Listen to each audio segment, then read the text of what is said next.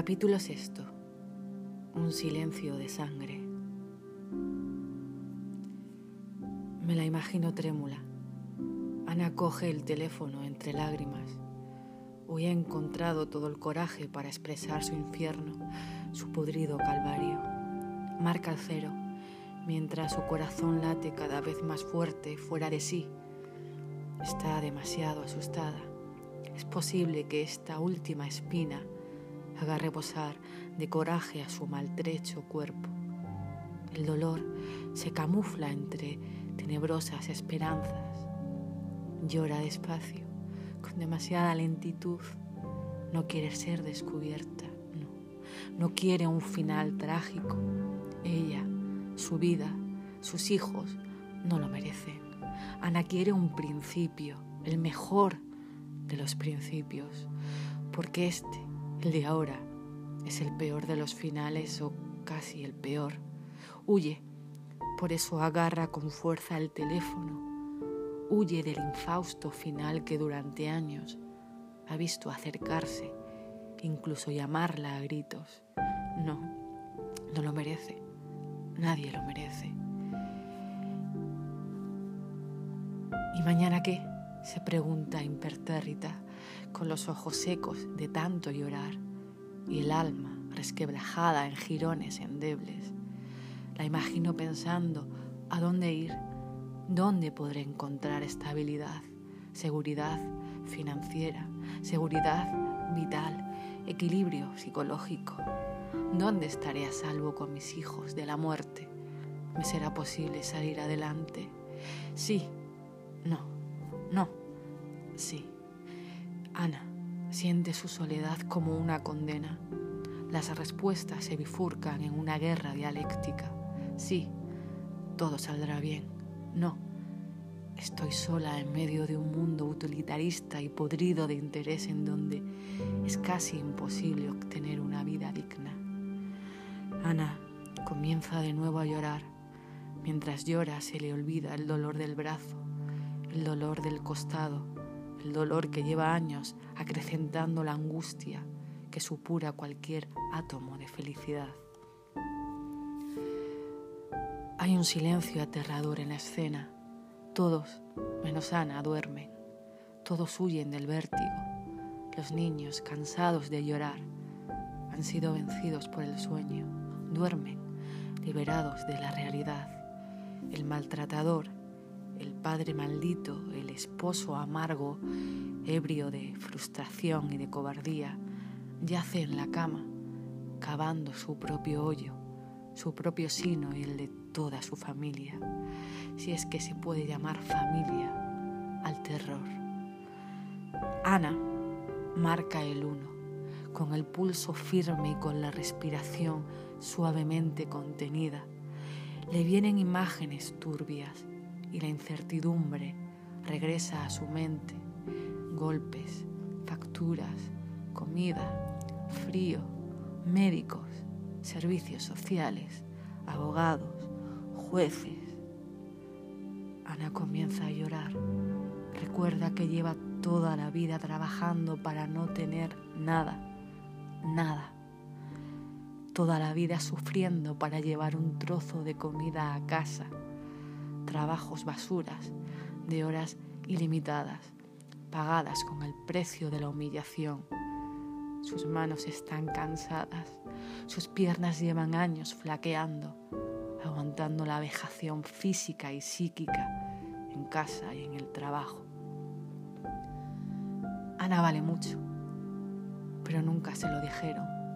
Tan solo la exigieron cada día un poco más, a cambio de un poco menos. No solo de pan vive el hombre, pero ahora, allá afuera, nadie parece darse cuenta. La jungla darwiniana, el más débil económicamente, está condenado a salir del marco de la ley y a sufrir las vejaciones de los más necios. El pobre solo tiene dinero y carece de cualquier tipo de escrúpulo. Ahí, afuera, los valores se han invertido y el hedor lleva siglos asfixiando a los miserables. Las personas más vulnerables son las mujeres y las inocentes criaturas que poco saben de la maldad del mundo al cual han sido arrojados. Ana lo sabe y maldice su vida, digna de las tinieblas retratadas por Goya. El sueño de la razón produce monstruos. ¿Qué razón hay condenar a las mujeres a vivir bajo el yugo del falocentrismo? En su herencia biológica anidan siglos de opresión androcéntrica. En sus lágrimas silenciosas hay un hilo de sangre y una verdad muerta que grita. Ana intenta huir del escepticismo, sobrevivir en el ahora, subsistir del aliento de la fe en el mañana. Pero la cruda realidad la envuelve y le golpea con dureza solo recuerda las duras condiciones laborales, las horas extras no pagadas, la subida de la luz y del teléfono de los últimos meses, servicios necesarios para sobrevivir en esta jungla de fuego y desidia. Solo piensa que cada día es más caro alimentar a los suyos, mientras que su ridículo sueldo nunca sobrepasa la primera quincena. Se acuerda de los libros del colegio de sus hijos, las zapatillas que rompen cada dos meses en el cortante frío de enero. Para sobrevivir en su mente, Ana dibuja en el vacío un abrazo reconfortante, una esperanza vivificante, mientras su ser termina por romperse al recordar lo difícil que se ha vuelto la vida y lo poco que ha sonreído en los últimos meses. Mientras mira aterrada al horizonte, se encuentra con el retrato de sus hijos. Ana termina por romperse, pero cual ave fénix, al instante, con una fuerza misteriosa casi inexplicable, que brota del centro de sus entrañas, Ana marca el 6 en el teléfono, mientras sus decadentes lágrimas llegan al éxtasis se oye un emisor con tibia voz al otro lado del teléfono diciendo, todo ha terminado ya.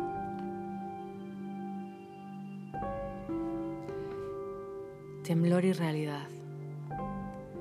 Hay una problemática social que se encuentra adherida a la violencia o maltrato contra la mujer. En mi opinión, es uno de los lastres más relevantes que las mujeres y la sociedad vienen arrastrando durante tantos siglos. Las causas son multifactoriales, pero evidente. Hay numerosos tipos de violencia. La física no tiene por qué ser la que mayor, la que mayor daño cause. Con seguridad es el silencio de un sistema que dinamita con feracidad las cualidades intrínsecas de la mujer, el que provoca la desazón más profunda. La denuncia no es el primer paso el primer paso es la educación para el amor, para la igualdad y para el respeto hacia todas las personas. Educación para la no violencia psíquica ni física. La tensión con las que las mujeres nos hemos acostumbrado a vivir es el fruto de la mala gestión social hacia el otro sexo. La renuncia a concedernos ser parte sustancial y orgánica de un mundo que no se encuentra limitado por ningún anclaje anacrónico, ni mucho menos por la superioridad física ni intelectual de ningún género. Mirad al exterior y seguiréis viendo cuáles son los puestos laborales a los que las mujeres tienen acceso y la calidad de estos. Observad cómo la publicidad sigue embelleciendo estereotipos que anulan cualquier mirada de la mujer real Seguid observando la industria de la pornografía y veréis cómo las fantasías están cimentadas en las perversidades masculinas. Conviene recordar que la industria pornográfica y la armamentística mueven la economía. Seguid observando cómo la mujer pasa horas en la cocina o plancheando mientras la sociedad la denigra y la cosifica hasta límites inhumanos. Veréis aún mujeres sin libertad bajo el yugo etnocéntrico de su cultura, mujeres sin voz, sin derechos. La violencia contra la mujer se da en muchas esferas y en muy, distintos niveles, desde los estratos más bajos hasta los más elevados. Para erradicar la violencia deben reorganizarse las instituciones públicas y privadas desde abajo. Deben respetarse los códigos deontológicos de la publicidad. Aprobar leyes que consigan afianzar la protección de las mujeres y endurecer las penas de los violentos, de los asesinos. Se debe cuidar a la mujer desde el respeto y la admiración. Fomentar el desarrollo óptimo de la salud mental desde las edades más tempranas, prevenir y proteger a cualquier ciudadano de las sombras que crecen en la sociedad, de la tiranía del único anillo, superar la degradación femenina que fomentan los fundamentalismos. Una mujer que sufre violencia por parte de su pareja necesita demasiadas herramientas y ayudas para que desde el primer golpe o la primera palabra atemorizante no lo vuelva a permitir. Es necesario que las mujeres crezcan fuertes. Si por el contrario, la civilización en la cual le ha inyectado el veneno de la enfermedad social, de la precariedad mental, de las complicaciones de la independencia económica o de los fallos en los dispositivos de seguridad, el miedo paralizará cualquier señal de esperanza. Ante las víctimas por violencia de género, de esta semana, las del mes pasado, las de la última década, las de los últimos siglos, ante las injurias históricas, no podemos más que comenzar a hacer bien lo que, a los datos me remito, seguimos haciendo mal, demasiado mal. No podemos ser cómplices de la mala praxis a través del silencio, porque hoy más que nunca la no acción es un silencio de sangre. A todas ellas, ni una menos. Guión, edición y voz, Laura Casado Porras. Hasta pronto.